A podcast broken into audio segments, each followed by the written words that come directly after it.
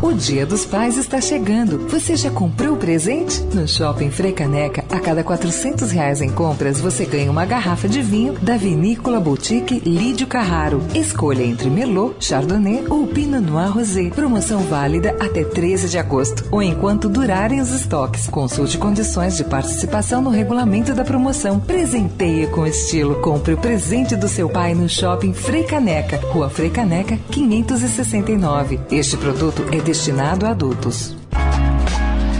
Perguntar não ofende, com Marília Ruiz.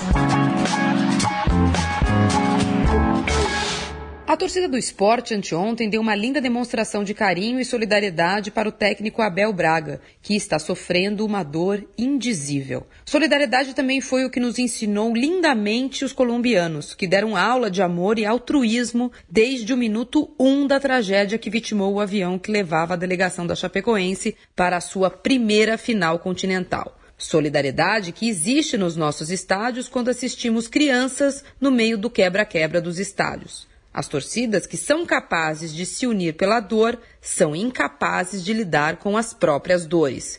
Ontem, mais de 50 mil São Paulinos foram ao Morumbi apoiar um time que não tem dado alegrias. Mais de 50 mil vozes para assistir e sofrer com mais uma derrota. Até quando não se sabe. O São Paulo é o 17º colocado do campeonato com apenas 19 pontos. Já se ouviu gritos de se não se joga por amor, jogar-se-á por terror. A mesóclise aqui é uma homenagem ao presidente São Paulino. O Flamengo é o quinto colocado do Campeonato Brasileiro. Está nas semifinais da Copa do Brasil. Sim, é verdade, o futebol em campo frustra aqui e ali. A realidade é muito pior do que a expectativa gerada pelos milhões gastos para montar o elenco. Mas como pode existir 20 imbecis que resolvem gastar parte do seu tempo ocioso para tumultuar o desembarque dos jogadores do time que eles dizem amar? Como pode existir gente tão idiota que se propõe a bater e ameaçar jogadores? Cadê a solidariedade dos outros torcedores e dos próprios jogadores que aceitam esse tipo de situação com a maior naturalidade?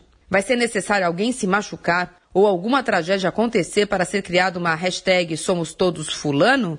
Marília Ruiz perguntar não ofende para a Rádio Dourado.